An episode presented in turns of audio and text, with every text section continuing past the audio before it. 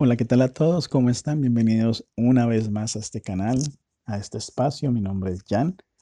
Hemos estado estudiando sobre las disciplinas espirituales y el día de hoy te traigo un nuevo episodio sobre esta temática tan interesante que nos ayuda a nosotros a crecer más en la piedad para ser semejantes a Cristo. El día de hoy vamos a hablar sobre aprendiendo para el propósito de la piedad. A.W. Tozer escribió, Debemos enfrentar el hecho de que muchos hoy en día son notoriamente descuidados en su vida. Esta actitud encuentra su camino en la iglesia. Tenemos la libertad, tenemos dinero, vivimos en un lujo comparativo. Como resultado, la disciplina prácticamente ha desaparecido.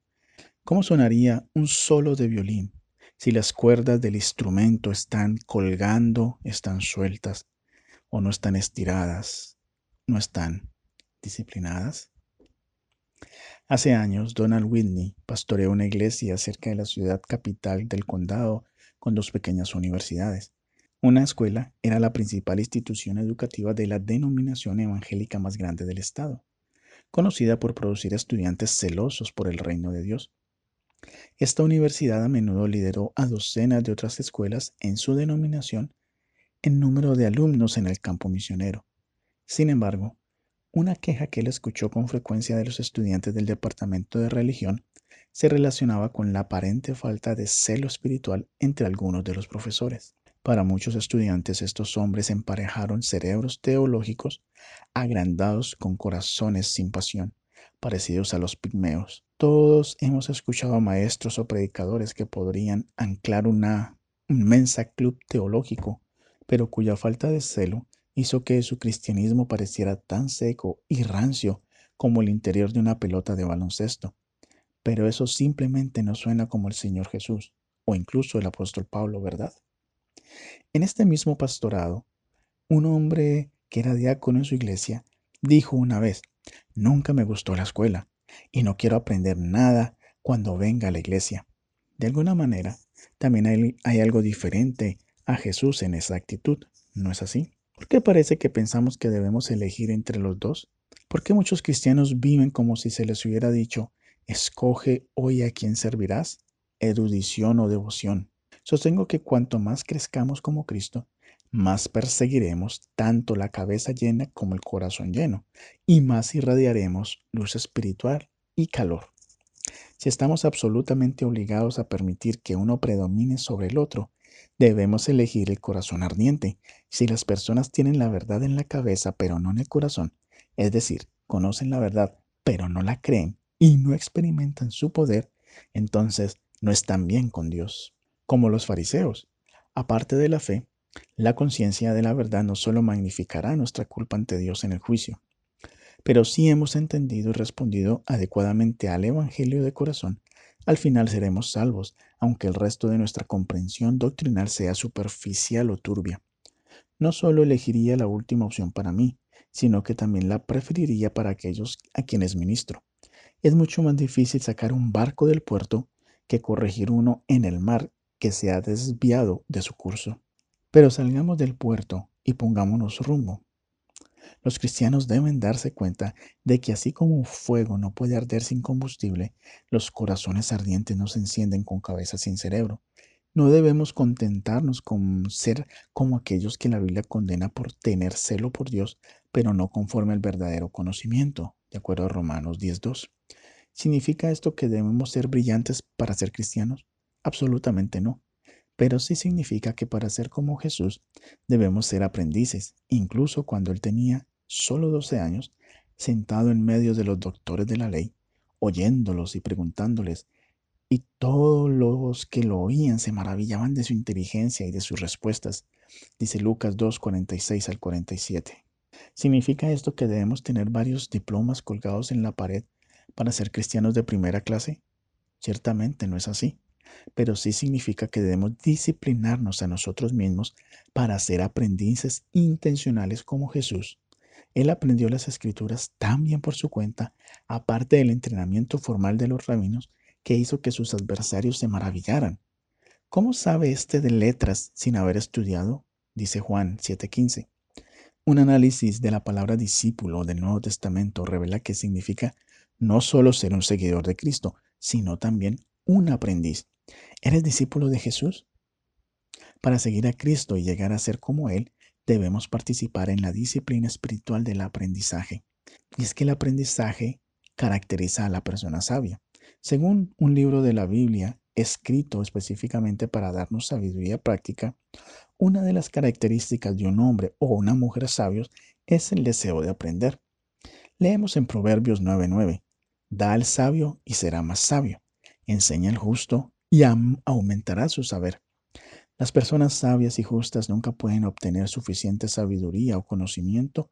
Las personas sabias y justas nunca pueden obtener suficiente sabiduría o conocimiento. Las personas intransigentes o aquellas que se enorgullecen de su aprendizaje solo exponen los superficiales que son en realidad. Los verdaderos sabios son humildes porque saben que todavía tienen mucho que aprender. Y de acuerdo con este versículo, las personas sabias y justas permanecen enseñables Pueden aprender de cualquier persona, independientemente de su edad o antecedentes. Da la instrucción a uno de ellos y será aún más sabio y, aumentará su aprendizaje.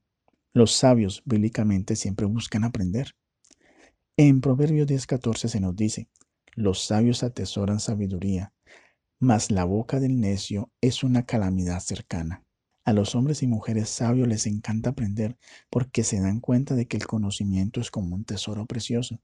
Había un hombre que atesoraba el conocimiento a pesar de vivir en un lugar donde escaseaba como los diamantes. Durante un viaje misionero a Kenia que se mencionó en el, en el episodio 2, el intérprete era un maestro de escuela de unos 30 años de Bernard. Vivía en la parte trasera de una tienda que era de los cuatro edificios de la comunidad de Quilema.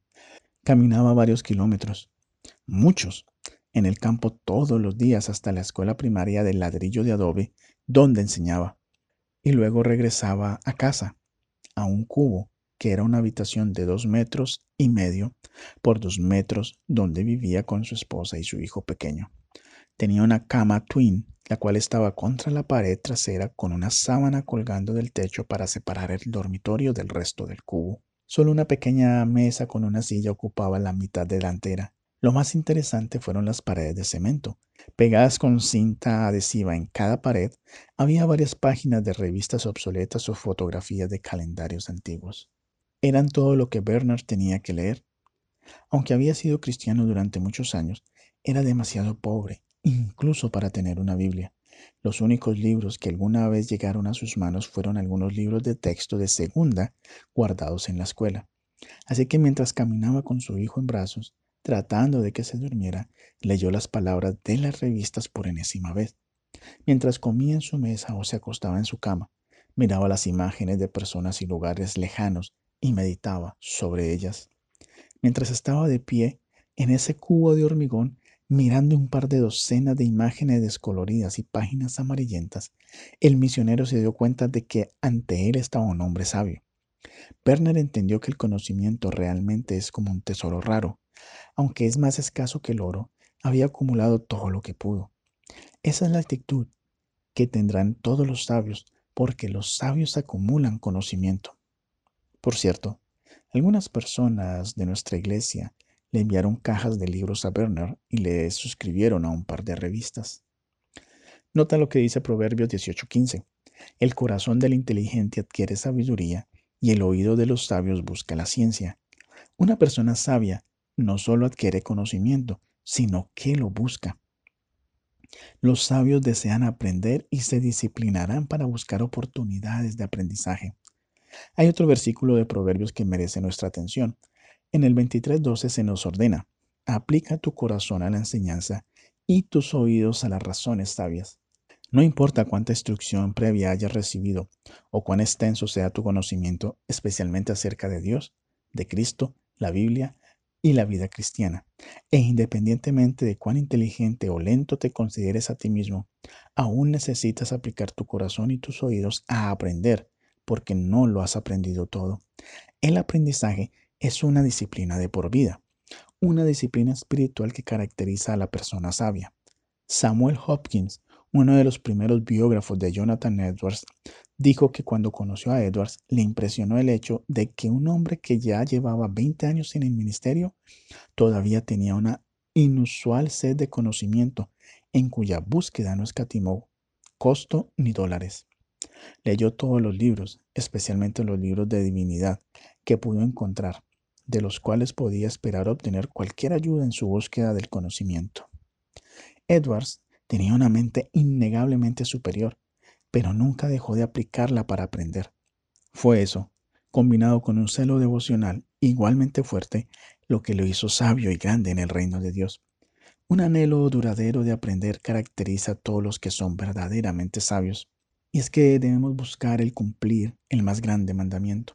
Parte del mayor mandamiento de Dios, dijo Jesús, es amarás al Señor tu Dios con tu mente. Esto está en Marcos 12:30.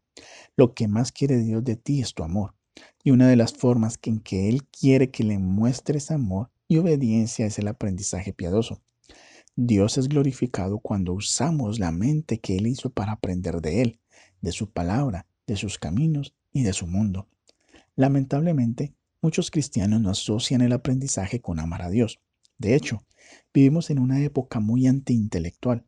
Esto puede sonar extraño a la luz del infinito depósito de información accesible a través de Internet. La amplia disponibilidad y el crecimiento de la educación en línea, los deslumbrantes avances tecnológicos casi diarios y el hecho de que hoy se otorgan más títulos académicos avanzados que nunca. Quizás sea precisamente por esas cosas que la gente, incluida la gente cristiana, es más reacia a las cosas intelectuales. Los niños inteligentes pueden ser populares solo porque son inteligentes. Se los descarta como nerds y la atención social se dirige a los de bajo rendimiento. Nuestra cultura glorifica lo físico mucho más que lo mental. Nadie vende carteles de los mejores ingenieros de software o arquitectos, y mucho menos de los principales teólogos. En su lugar, vendemos carteles de atletas, algunos de los cuales pueden hacer todo con una pelota, excepto firmar los autógrafos y leer las etiquetas de estas. Algunos candidatos políticos se describen como demasiado intelectuales para ser elegibles, como si no quisiéramos que los pensadores dirijan el gobierno. En la Iglesia, todo debe ser relevante y tendemos a ignorar la doctrina y la teología como muy irrelevantes. El aprendizaje es esencial para aumentar la piedad. La vida cristiana comienza con el aprendizaje, aprender el Evangelio. Nadie se reconcilia con, con el Dios de quien no sabe nada. Nadie se reconcilia con Dios a menos que aprenda acerca de Él y de su mensaje al mundo, el cual es un mensaje de buenas nuevas, llamado el Evangelio. Para conocer a Dios, las personas deben aprender que hay un Dios, lo puedes ver en Hebreos 11:6, que han quebrantado su ley, y que necesitan reconciliarse con Él. Deben aprender de Jesús, el Hijo de Dios, el cual vino a lograr esa reconciliación y que lo hizo mediante su vida sin pecado y su muerte en la cruz como sustituto de los pecadores. Deben aprender de su resurrección corporal y su necesidad de arrepentirse de su pecado y creer en Jesús y lo que Él ha hecho. Porque aparte de que la gente aprende estas cosas, ¿cómo van a creer en aquel de quien nunca han oído? Romanos 10:14. Nadie cree en Jesús a menos que haya escuchado la historia de Jesús y tenga al menos una comprensión mínima de ella. Nadie ama a Jesús a menos que conozca a Jesús. Y así, como no podemos creer y amar a aquel de quien no hemos aprendido nada, tampoco podemos crecer en nuestra fe y amor por Él, a menos que aprendamos más acerca de Él. No creceremos mucho en la piedad si no sabemos mucho de lo que significa ser piadoso. No seremos más como Cristo si no sabemos más acerca de Cristo. La predicadora londinense del siglo XX, Marion Hoyt Jones, nos recuerda lo siguiente. No olvidemos nunca que el mensaje de la Biblia está dirigido principalmente a la mente, al entendimiento. La verdad de Dios debe entenderse antes de que pueda aplicarse. La palabra de Dios debe pasar primero por tu cabeza si va a cambiar tu corazón y tu vida. Por eso el apóstol Pablo dijo, no os conforméis a este mundo, sino transformaos mediante la renovación de vuestra mente. Esto está en Romanos 12.2. La transformación cristiana del corazón y la vida, es decir, crecimiento en piedad, implica una renovación mental que no puede suceder sin aprender. Supón que alguien te dio un libro sobre la oración y te dijo, esto cambiará tu vida. Pero cuando miras te das cuenta de que el libro estaba escrito en un idioma que no podías leer. Puede que tengas el mejor libro sobre la oración jamás escrito, pero si no pudieras entender el contenido, no te serviría de nada. Sin el conocimiento de ese idioma, no podrías aprender sobre la oración y crecer en la semejanza a Cristo de ese texto. Sin embargo, hay poca diferencia entre no crecer en piedad porque no puedes leer un libro sobre la oración y no crecer porque no has leído uno. Sin un compromiso disciplinado con el aprendizaje, la falta de crecimiento es la misma en ambos casos. Nadie crecerá y disfrutará de las bendiciones de cualquier enseñanza de las escrituras si no la ha aprendido. Jonathan Edwards lo dijo claramente, es imposible que alguien vea la verdad o la excelencia de cualquier doctrina del Evangelio si no sabe cuál es esa doctrina. Un hombre no puede ver la maravillosa excelencia y el amor de Cristo al hacer tales cosas para los pecadores a menos que se informe primero a su entendimiento. Las personas pueden asistir fielmente al culto de la iglesia, servir al Señor en la iglesia y a través de ella con entusiasmo, dar generosamente a la obra del reino de Cristo y desear vivir cristianamente en todos los aspectos de sus vidas. Y sin embargo, año tras año, demostrar poco crecimiento evidente en la piedad. ¿Cómo puede ser esto para las personas que aman a Jesucristo y en las que habita el Espíritu Santo de Dios? En muchos casos, se debe a que dedican muy poca energía mental al tipo de aprendizaje más importante, aprender acerca de Dios y de las cosas de Dios. Nadie crece en la semejanza a Cristo sin aprender acerca de ello. ¿Cómo es la semejanza a Cristo? ¿Cómo deben cultivarla? Porque es necesaria, a dónde conduce y más. Nadie experimenta la dulzura de acercarse y parecerse más a Cristo a menos que primero se le presenten estas cosas. Edwards es conciso y claro. No puedes probar la dulzura y la excelencia divina de tales cosas contenidas en la divinidad, a menos que primero tengas una noción de que existen esas cosas. Si sabes poco acerca de la piedad, crecerás poco en la piedad. Conocerlo requiere la disciplina del aprendizaje. Y es que el aprendizaje es mayormente por disciplina, no por accidente. Como cada bola de polvo se hace más grande, cuanto más tiempo rueda debajo de la cama, cada mente capta al menos un poco de conocimiento cuanto más tiempo rueda por la tierra. Pero no debemos asumir que hemos aprendido la verdadera sabiduría solo con envejecer. La observación que se encuentra en Job 32.9 es, quizá no sea sabio el que abunda en años. ¿No has oído hablar de un viejo tonto? entre comillas. La edad y la experiencia por sí solas no aumenta su madurez espiritual. Llegar a ser como Jesús no sucede de manera casual o automática con el paso de los cumpleaños. La piedad, como dice primera de Timoteo 4:7, requiere una disciplina deliberada. Aquellos que no están tratando de aprender solo obtendrán conocimiento espiritual y bíblico por accidente o por conveniencia. Ocasionalmente escucharán un hecho o principio bíblico de alguien más y se beneficiarán de ello. De vez en cuando mostrarán un breve estallido de interés en un tema, pero este no es el camino a la piedad. La disciplina del aprendizaje transforma a los aprendices accidentales en aprendices intencionales.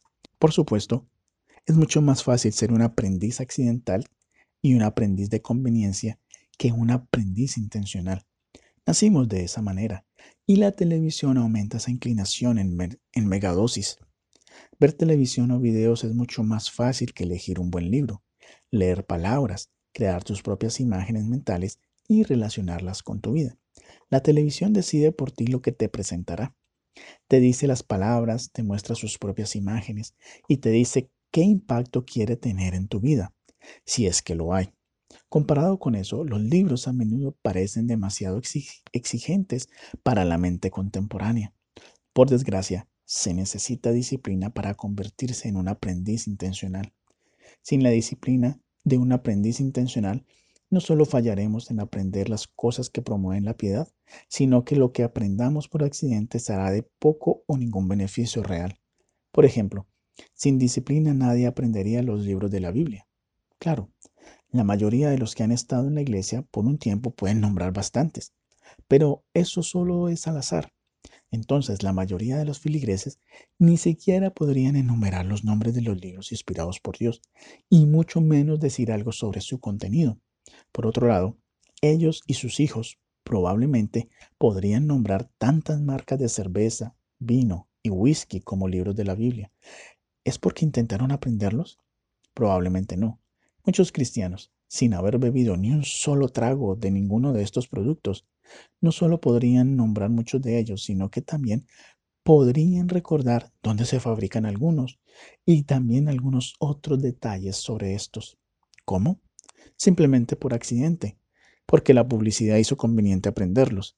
Si lo dudas, pruébalo con tu grupo pequeño en la iglesia, pruébalo con tus hijos pequeños, que presumiblemente nunca han bebido. ¿Cómo te diría? Aprender que es principalmente por accidente no conduce a la piedad. Debemos convertirnos en estudiantes disciplinados e intencionales si queremos llegar a ser como Jesús. Hablando de niños, en lo que todo cristiano debería saber, combatir la erosión del conocimiento cristiano en nuestra generación, Joe Lewis y Gordon Palmer muestran que la razón por la que los jóvenes no aprenden intencionalmente es porque sus padres no lo son. Los jóvenes no son lectores, esto no es sorprendente ya que sus padres rara vez valoran la lectura. En una universidad cristiana, una quinta parte de los estudiantes dijo que sus padres nunca les habían leído. La falta de lectura es en parte el resultado de la fuente de orientación vocacional de los estadounidenses. Los padres no leen porque no parece práctico. Están más preocupados por... Y abro signo de pregunta. ¿Puede mi hijo operar computadoras y conseguir un trabajo? Se ajusta a la obsesión estadounidense con el resultado final. Estos padres nunca han aprendido por aprender, por lo que tampoco sus hijos. De esta manera, el mercado ha atenuado y, relativizado el valor de la educación. Por tanto, los jóvenes que leen poco de cualquier cosa no leen la Biblia. Un investigador descubrió que en las iglesias evangélicas más animadas, la gente siente firmemente que debe leer su Biblia a diario pero solo alrededor del 15% lo hace. Los adultos también debemos señalar que se ven afectados por muchas de las mismas presiones que los jóvenes. Si ven televisión, escuchan la radio pop y van a ver películas populares, asimilarán estos valores que están dirigidos a los adolescentes.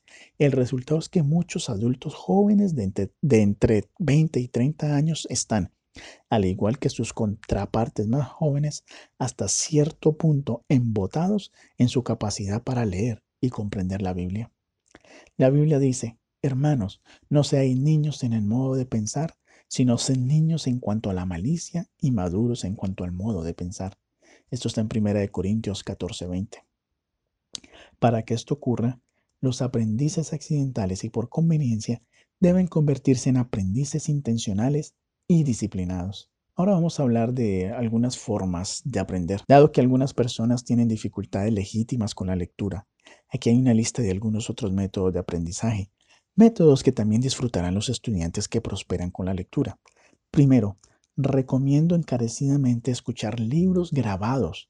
Es muy fácil escuchar mientras te preparas para el día, mientras viajas, conduces tu automóvil por la ciudad, viajas largas distancias haces un ejercicio o trabajas en casa.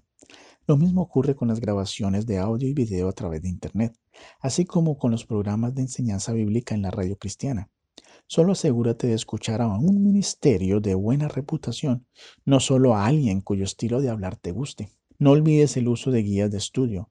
Estos están disponibles en las fuentes de tus libros cristianos y pueden dirigirte a una investigación de cualquier libro de la Biblia. Muchos temas doctrinales y prácticos o ayudarte a profundizar en un libro de algún autor cristiano. Una de mis formas favoritas de aprendizaje es planificar un diálogo significativo con cristianos eh, espiritualmente maduros y hacerles preguntas preparadas.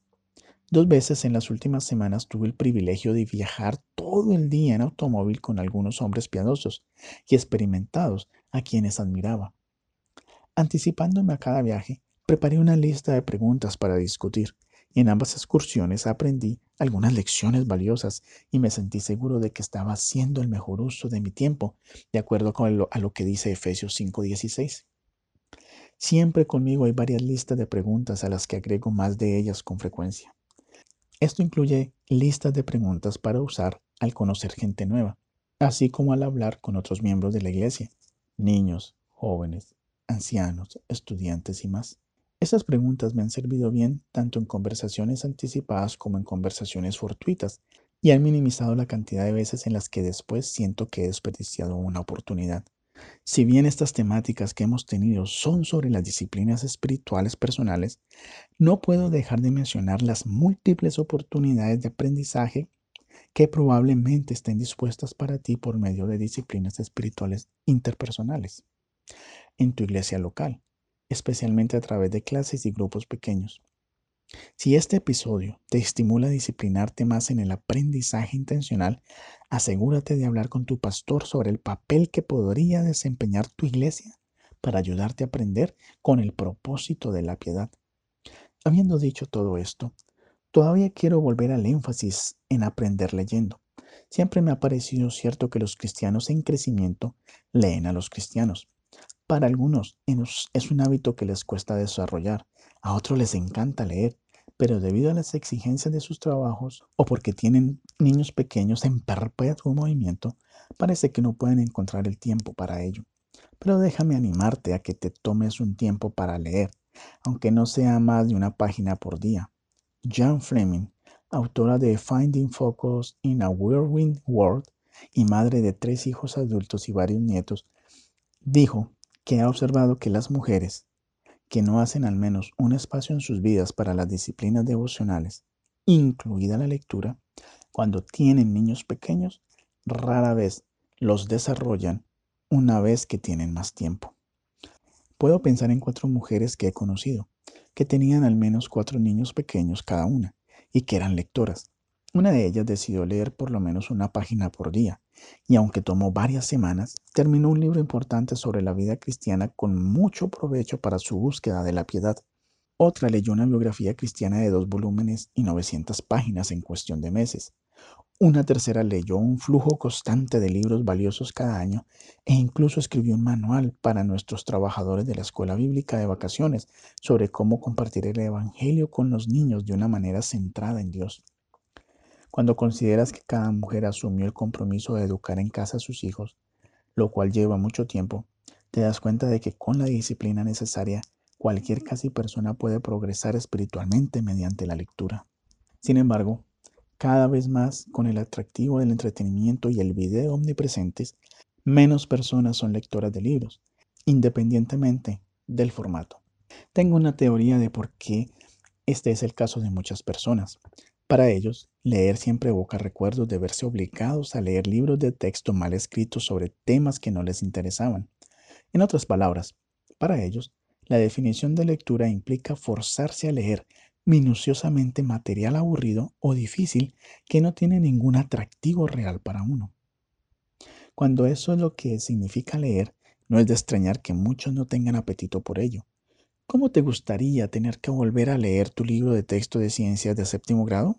Para muchos, esa es la imagen que siempre viene a la mente cuando la gente habla de leer y creen que algunas personas disfrutan ese tipo de cosas y otras no, como ellos no lo hacen. Esto significa, por supuesto, que nunca han disfrutado del placer de lo que los lectores llaman un volteador de páginas. Nunca han leído un libro que esté, primero, bien escrito y segundo, sobre un tema que les fascine. El punto de partida con estas personas es ayudarles a encontrar ese ojeador sobre un tema que les encanta discutir, incluidos deportes, pasatiempos y otros intereses especiales. A medida que comiencen a descubrir el placer de la lectura, ayúdalos a encontrar lo antes posible libros bien escritos que estén más relacionados con la palabra de Dios y la vida cristiana. Otro enfoque eficaz es adaptar algo que he visto en una iglesia que ha interesado a cientos a leer libros cristianos. Se reúnen en grupos pequeños para leer juntos los libros en voz alta, deteniéndose después de cada párrafo para discutirlo. Tienes mucho que perder si no lees y mucho que ganar si lees con disciplina. Disciplínate para aprender leyendo y elige bien tus libros. Podrás leer relativamente pocos libros en tu vida, así que lee los mejores libros. Supón que leyeras 10 libros cada año, desde ahora hasta el momento de tu muerte. Si vivieras hasta los 80, ¿cuántos libros leerías? Incluso si lees unos pocos más o pocos menos que eso, todavía no son muchos, especialmente si se considera que en Estados Unidos se publican cientos de libros todos los días. En otras palabras, cada día se publican más libros en los Estados Unidos de los que probablemente leas antes de morir. Así que no pierdas tu tiempo en libros que lamentarás leer cuando los veas desde la perspectiva de la eternidad. Creo en la lectura recreativa. No todos los volúmenes deben ser didácticos o incluso teológicos. Algunos libros son solo para relajarse y refrescarse, pero incluso estos deberían ser edificantes y ayudarte en cierto sentido a amar a Dios con la mente. Para terminar, vamos a hablar de algunas aplicaciones. ¿Te disciplinarás para convertirte en un aprendiz intencional? Leí un breve relato del famoso matemático griego Euclides, autor de un formidable texto de 13 volúmenes para el estudio de la geometría. Allí está escrito, pero Ptolomeo I, rey de Egipto, deseaba aprender el tema sin tener que trabajar con tantos libros. Como rey, estaba acostumbrado a que los sirvientes le facilitaran el camino, así que preguntó si había un atajo para dominar la geometría. Euclides dio la respuesta ante el trono, la cual fue escueta. No hay camino real para aprender. Lo mismo ocurre con la piedad. Requiere disciplina. La disciplina de un aprendiz intencional. ¿Estás dispuesto a orar por la gracia y hacer el esfuerzo necesario para romper los hábitos de un aprendiz accidental y conveniente? ¿Por dónde empezar? ¿Cómo empezarás a aplicar tu corazón a la instrucción y acumular conocimiento? ¿Qué hábito dejarás y qué hábito comenzarás? ¿Hay un lugar en tu vida para un método de aprendizaje que hayas pasado por alto anteriormente? ¿Y tu lectura? ¿Hay algo que debas dejar de leer porque no construye tu vida o porque no merece un lugar en la lista de lectura de tu vida? Necesitas al ser el compromiso de una página por día para no perder la disciplina del aprendizaje. ¿Cuándo empezarás? ¿Cuándo comienza tu plan? Apliquemos aquí el principio de Proverbios 13:4. El perezoso desea y nada alcanza, mas los diligentes serán prosperados. Esto dice que todas las personas anhelan algo, pero solo las almas de los diligentes están satisfechas porque se disciplinan para hacer algo mientras que los perezosos no. En cierto sentido, todo el mundo anhela aprender algo y todo cristiano quiere ser más como Jesús, pero solo aquellos que se disciplinan diligentemente para aprender podrán satisfacer esos deseos. Sobre todo, recuerda que el aprendizaje tiene un objetivo. El objetivo es la semejanza a Cristo. Jesús dijo en Mateo 11, 28 al 29, Venid a mí todos los que estáis trabajados y cargados, y yo os haré descansar. Llevad mi yugo sobre vosotros y aprended de mí.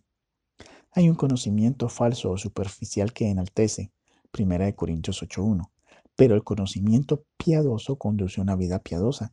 John Milton, el inglés que escribió el clásico poema El paraíso perdido, escribió, el fin del aprendizaje es conocer a Dios y a partir de ese conocimiento, amarlo e imitarlo.